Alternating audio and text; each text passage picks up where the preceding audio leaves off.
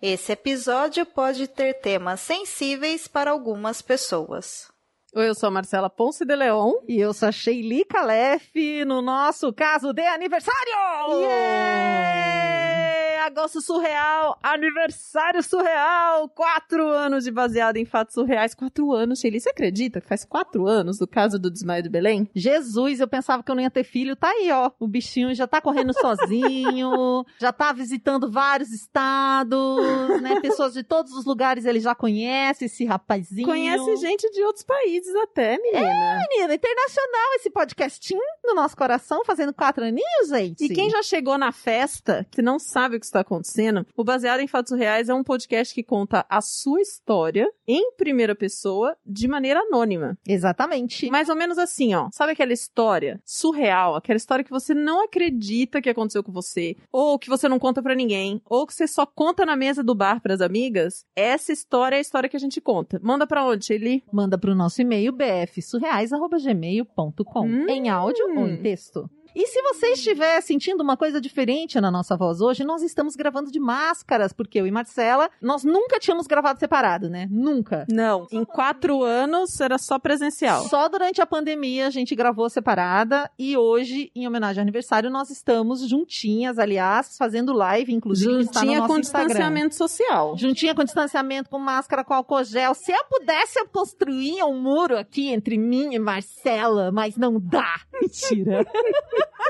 Poxa, muro é sacanagem, Shelly. É sacanagem, né? Shelly, para de enrolar as pessoas. Tá bom. Vamos pro caso surreal? Baseado em fatos surreais. Histórias de mulheres como, como nós. nós. Compartilhadas com empatia, empatia, intimidade e leveza. Onde o assunto é a vida e o detalhe surreal.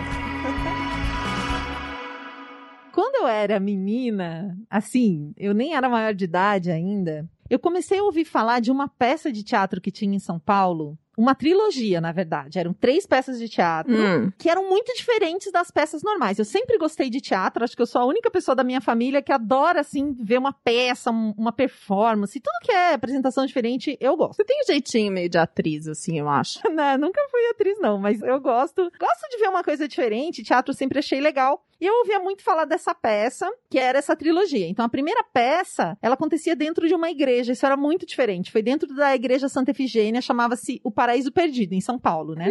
Hum. A segunda peça era sobre o livro de Jó. Era o livro de Jó e era dentro de um hospital abandonado. Nossa Senhora! E a terceira peça, que se chamava Apocalipse 1.11, foi no presídio do Hipódromo, na Moca, um bairro aqui de São Paulo. Caramba! Nesse presídio desativado também. Então não era só uma peça, sabe? Era uma peça itinerante, era uma coisa toda diferente, uhum. né? E eu via no jornal, eu via alguma coisa na TV, mas eu não podia ir porque eu era muito nova. Mas, como essa peça era essa peça toda diferente, era super difícil de fazer. Então foram anos, tipo, teve a, primeira, depois a segunda, depois a uhum. terceira. E na época da terceira peça, que foi essa do presídio, eu fiz 18 anos. Ah! E aí eu podia ir ver a peça. Sim. Eram umas peças polêmicas, assim, mas para você entrar num presídio, uma peça. Não tinha como ser, você precisava ser maior de idade mesmo. E todo mundo falava que essa peça era super pesada, essa do presídio, que ela era a mais pesada de todas, assim. Das três peças. A crítica era a mais pesada. Tá assim. bom. Eles ganharam muitos prêmios com todas. Uhum. Essa também já era premiada. Teve uma segunda, foi com o Matheus Nastergalli. Ele nem era famoso ainda, sabe? Aquele ator. Sei, sei, sei quem é. Então, assim, eu sempre quis ver, todo, tudo premiado, beleza era a companhia de, do Teatro da Vertigem também, que é super conhecida. Quem gosta de teatro sabe que companhia que é. E aí eu fui chamar minha irmã, falei, irmã, ah, eu posso ir, vamos comigo, né? Vai ter a peça no dia uhum. tal, descobri que vai ter. E ela, ah, não. Ah, eu não vou não nisso daí. Por que não? Gosta, ela nunca foi muito fã de teatro, sabe? Mas não tinha jeito, eu queria ir, mas eu também não queria ir sozinha no presídio, ou chegar lá com quem eu não conhecia, né? Claro. Aí eu cheguei no meu pai. Falei, pai, então, tem uma peça assim, assim, que eu quero ver. E o meu pai falou, ah, eu não sou muito fã de teatro, não gosto muito de teatro. Mas aí eu dei aquela insistida, né? Fiz aquela cara de filha, sabe aquela filha, ai, paizinho, queridinho. Me leva, sei. Meu fofinho, é no presídio, né? E aí o pai, às vezes, meio por... pra cuidar de você, né? Tipo... Meio isso, é. Tá bom, eu não gosto de teatro, mas eu te levo, já que é no presídio, é à noite, Entendi. né? Num, num local inusitado, eu levo você, filha. E beleza. Aí fomos, e logo que a gente chegou na rua, assim, do presídio, a primeira coisa que a gente viu quando desceu do carro era uma louca gritando assim: O apocalipse tá chegando, o apocalipse tá chegando, o mundo vai acabar. Ela gritava, né? e aí a gente já percebeu que fazia parte da peça e foi muito interessante, né? Já começava muito diferente do normal, né? Uma pessoa na rua gritando como se fosse mesmo uma pessoa que vive na rua e, e que tem alguma questão. Mas era né? do teatro? Sim, já era porque ela gritava, o nome da peça era Apocalipse, ela gritou, o Apocalipse Ah. vai chegar, o mundo vai acabar. E essa mulher ficava gritando, e aí a gente se dirigia lá ao primeiro lugar, porque não era um teatro, era no presídio. E na peça você ia caminhando pelo presídio. Ai, Cada cena Deus. acontecia num lugar diferente. Amiga, eu não dou conta. Não. Não, não dou. Ai, olha, eu era o meu sonho. Eu já sabia que acontecia assim, porque eu já tinha lido tudo a respeito, né? E o meu pai bancando lá comigo, sem problema nenhum. Aí, primeira coisa que aconteceu quando assim a peça foi começar realmente, apagaram-se todas as luzes. Ficou tudo na absoluta escuridão. A gente tava Mas, no tipo, pátio, ficou tudo escuro, Tudo não tinha escuro. nem uma luzinha da não lua. tinha nem uma luzinha da lua, tipo, quase nada. Ai. É, tudo, é escuridão dentro do presídio desativado. né? Pra dar aquela Misericórdia. é, pra dar aquela sensação mesmo. E a primeira coisa que aparecia um personagem que era tava fazendo o anjo Gabriel, trazendo as notícias do apocalipse, e ele vinha vestido de carteiro. Então era muito divertido, assim. e era muito. Era uma coisa legal, assim. Ele vinha vestido de carteira, era uma coisa quase cômica, assim, Ah, dizendo: tá. olha, vai acontecer. Entendi. E foi uma peça também muito premiada. Era muito boa a peça, assim, ela tinha uma lógica muito legal. Tá. Aí a primeira coisa foi esse anjo que apareceu. E aí a gente era convidado a seguir o anjo. Então a gente ia caminhando, porque daí você ia entrando nos lugares e as cenas estavam acontecendo. A primeira coisa que apareceu foi Nossa Senhora sendo estuprada. Ai. Com aquele manto, tudo assim. Eu achei super pesado. Eu já sabia que era pesado, mas a gente via meio Mas de você longe. não sabia, assim. você não tinha lido assim a sinopse, o que que acontecia, qual era a história. Em linhas gerais, assim, mas não tinha noção. Então eu achei meio pesado ali, meu pai do meu lado, mas era uma Meio? coisa que a gente ficou meio de longe. Nossa senhora sendo estuprada, você achou meio pesado. É claro que era uma encenação, assim, né? Mas Uhum. era. Me marcou um pouco aquele manto e tal. Mas eu fiquei meio assim. Aí a gente foi caminhando e tinha que subir, tipo uma escada, meio estreitinha, assim. Hum. Quando a gente chegava num espacinho que tinha lá em cima dessa escada, num salão, assim, vamos dizer, Hum. tinha um monte de cartaz. Já na escada tinha uns cartazes, e eram uns cartazes tipo. Sabe quando nos cinemas do centro, aqui de São Paulo, esse cinema de putaria, sabe? Um cinema bem decadente. Que não dá pra sentar na poltrona Não, não dá nem cinema. pra entrar, nunca nem entrei, mas a gente vê assim, aqueles cartazes do lado de Uhum. fora, que é uma coisa bem pornográfica, quase ginecológica, Sim. assim. E aí tinha um monte dessas imagens desses cartazes desse tipo de filme. Tá. Com mulheres nuas, e aí. E não você sei, andando com seu pai. eu andando com meu pai. Exatamente. Eu indo com meu pai, que não gosta de teatro, que foi pra me acompanhar. Aí a gente tava olhando. Só que assim, nos peitos e na perereca, assim, tinha estrelas, sabe? Quando Aonde? pra. Na, na perereca. No quê? Na- entre as pernas das mulheres. Como chama, amiga? Perereca. Eu chamo de perereca, gente. E aí tem, tinha aquelas estrelas, assim, sabe? Tipo, pra tampar. Ah, tapa sexo. É, mas era colado em cima, assim, do cartaz. Como se fosse pra uma censura. Umas estrelinhas douradas, assim. E aí, esse tipo de cartaz bem vagabundo, assim. De, de filme muito de baixa categoria, digamos. E aí, a gente tava nesse salão, aí tinha umas mesinhas. Era como se fosse um inferninho, assim, um puteiro. Era meio um ambiente de, de puteiro, digamos assim, né? Eu nu- nunca nem frequentei um puteiro, mas do que a gente vê nos filmes é essa coisa. Era aquele ambiente inferninho. Aí todo mundo se acomodava, a gente sentou ali numa mesinha também, meio que um cabaré, uma coisa assim. Aí veio um travesti que era tipo um hostess, assim, do lugar, tinham vários. E ele chegou perto do meu pai e disse assim: Oi, seja bem-vindo, como você tá? Assim, pegou meu pai pra Cristo naquela hora, sabe? E eu começando a suar já, né? Eu só vendo e começando a suar e pensando: Meu Deus, o que que eu tô fazendo aqui? Aí meu pai deu uma esquivada assim, mas eu reparei que ele tava impressionantemente à vontade. Como assim? Ele tirou um cigarro, começou a fumar. E assim, ele tava de boas, assim, né? Eu você acho acha que tava mais constrangida que ele, então? já comecei a ficar constrangida ali. Eu olhava pra ele e eu morria de vergonha, né, gente? Eu tava muito envergonhada. Aí apareceu Jesus lá na peça, né? Entra Cristo dentro desse espaço do inferninho, tira toda a roupa e fica pelado. E nesse lugar tinha umas estruturas metálicas assim. E esse personagem, ele ia pulando de uma estrutura pra outra como se ele fosse um macaco, sabe? Um macaquinho assim, que vai pulando. E aí aquele saco na minha cara, gente, passando do lado da minha cabeça. O pinto dele mole passando, gente, na cara minha e do meu pai. Peraí, o cara ficava tipo um macaquinho, indo de uma Isso. estrutura pra outra, ele tava Uhum. peladão. O peru dele ficava balançando. O peru dele balançando, as bolas dele balançando. E quando passava perto de você, você conseguia sentir o ventinho assim, shum, passando perto do Isso. rosto. Assim, na minha memória tava colado no meu rosto tudo aquilo. Entendi. E seu pai tava fumando. O meu pai ali fumando descontraídamente. Mas na minha família, a gente não tem vergonha um do outro, a gente conversa sobre tudo. Mas eu Hum. não tenho essa intimidade com meu pai. Assim, a gente não tem problemas em falar sobre tudo, mas a gente não chega a falar sobre tudo. Vocês nunca tinham assistido pornô junto, por exemplo. Meu Deus, nunca. E a minha família é oriental, então a gente é mais clássica, assim, nesse sentido. É uma família um Vocês pouco são mais clássica. reservados, né? Somos mais reservados mesmo. E aí tava essa situação desse Jesus pulando pra cá e pra lá. com- Mas, amiga, por que você quis ir nessa peça? Gente, porque essa peça era o meu sonho, eu tinha lido muito, é uma peça muito o seu sonho premiada. era ver Jesus pulando com o saco pra fora. Olha, o que eu fiz assim, eu baixei a cabeça e eu falava, pai, me desculpa, eu não sabia que era desse jeito, pai. E sabe o que, que ele fazia? Ele dava risada. Ele ria. e ele dizia, relaxa, filha, relaxa. Gente, como é que eu ia relaxar naquilo? Tipo, não tinha a menor possibilidade. Ele lá reagindo com a cena e relaxa, filha. Eu não conseguia relaxar. Eu não consegui nem me concentrar na história, de tão constrangida. Eu não sei nem o que, que tava acontecendo na história, não me lembro nada. Depois que o saco passou, você esqueceu de Nossa, tudo. Esqueci de tudo. Eu só lembro que eu não sabia onde me enfiar. E assim, eu implorando perdão pra ele, per- desculpa, pai, desculpa, querendo cavar um buraco, me enfiar dentro. E eu pensava comigo, bom, pior do que tá não pode ficar. Tipo, chegamos ao fundo do poço, é isso, né? Não tem como piorar essa situação. Será? Mas aí, né? Sabia. Eu sabia. De repente, o Jesus tá falando não sei o que lá e entra um casal de índios, de personagens. Acho que eram indígenas mesmo. Tá. Não só estavam fazendo personagem, né? Pelos traços. E aí, o homem do casal indígena estava com o membro ereto e a mulher do casal estava grávida.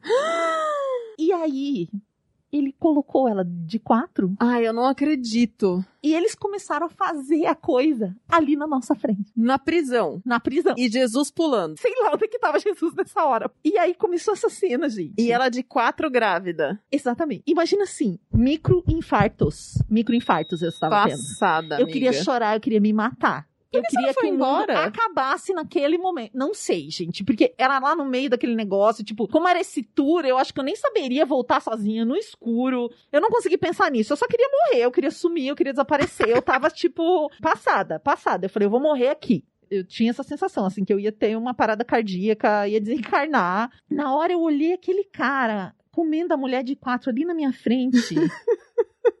e o meu pai, ele ria, gente. Ele ria? Ele ria muito, mas ele não ria da cena, ele ria da minha cara. Ele ria do meu constrangimento. Porque eu tava quase morrendo e ele tava morrendo de rir da minha cara. E ele fumava e falava: calma, filha, relaxa. Eu acho que se tivesse uma cerveja, ele tinha pedido. De tão tranquilo que ele tava. Só pra, tipo, eu não sei. Provocar, eu não sei, gente. Será que ele não tava rindo de nervoso? Não, ele não tava rindo de nervoso, ele tava rindo de mim. Ele olhava para mim e ria. Porque tem gente que quando fica numa situação constrangedora começa a rir, né? É, não, mas eu conheço esse riso do meu pai. Ele tava rindo da minha cara mesmo, não era um riso de nervoso, não. Aí acabou essa cena com os indígenas, a gente desceu e foi lá pra uma outra área da peça, no tour. Aí aconteceram mais umas cenas, assim, um pouco constrangedoras, mas nada que batesse essa situação. Aí acabou, né? A gente foi sair de lá, aí o meu pai disse: Não, pera aí só um pouquinho, eu já venho. E voltou pra dentro. Eita, nós! Aí ele volta com um pacote e diz assim: tá aqui um presente pra você. Como assim? Ele comprou pra mim uma camiseta da peça.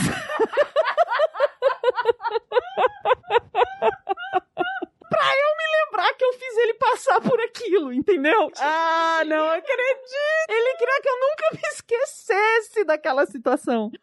E aí, depois de um tempo, ele contava essa história pra todos os amigos Oh, dele.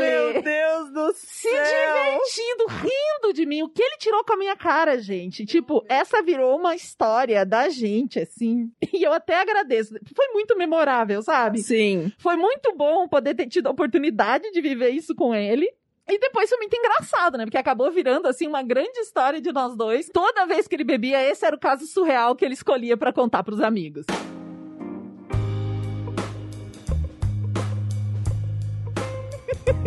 Ô, Shelly, fala a verdade. Foi você Ah. que levou seu pai no teatro? vai. Esse caso surreal é seu.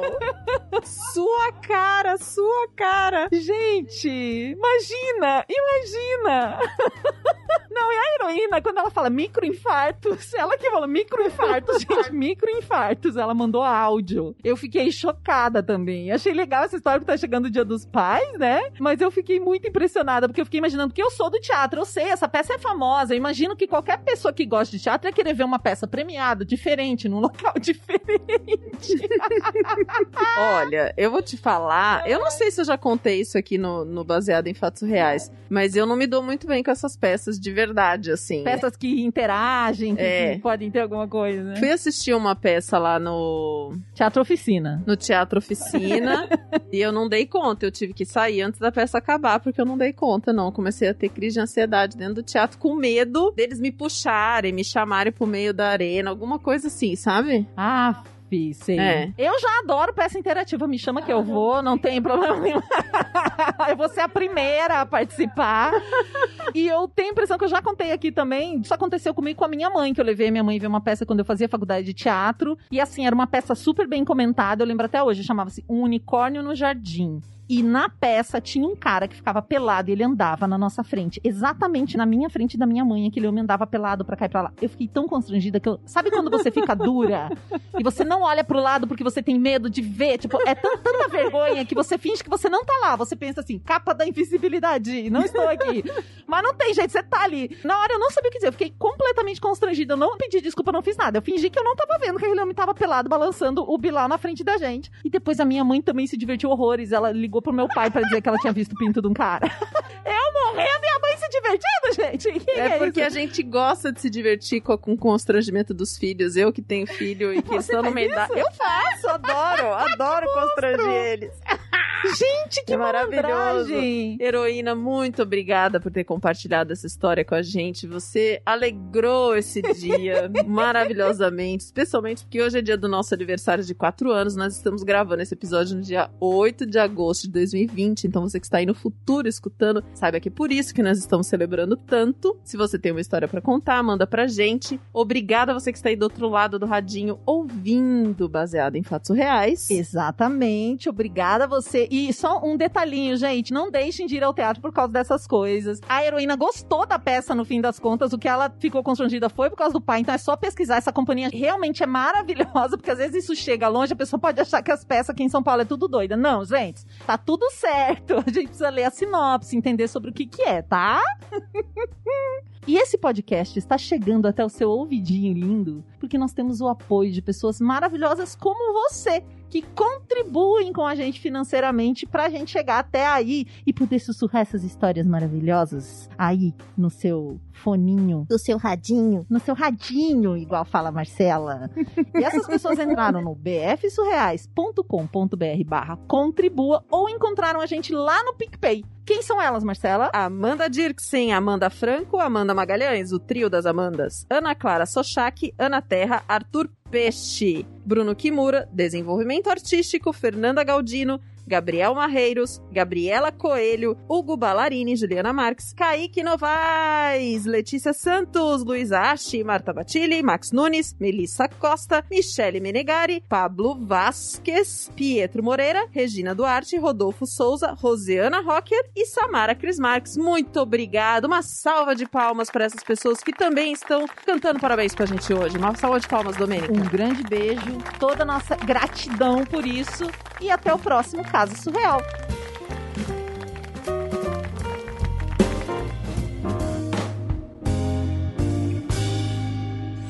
Esse podcast foi editado por Domênica Mendes.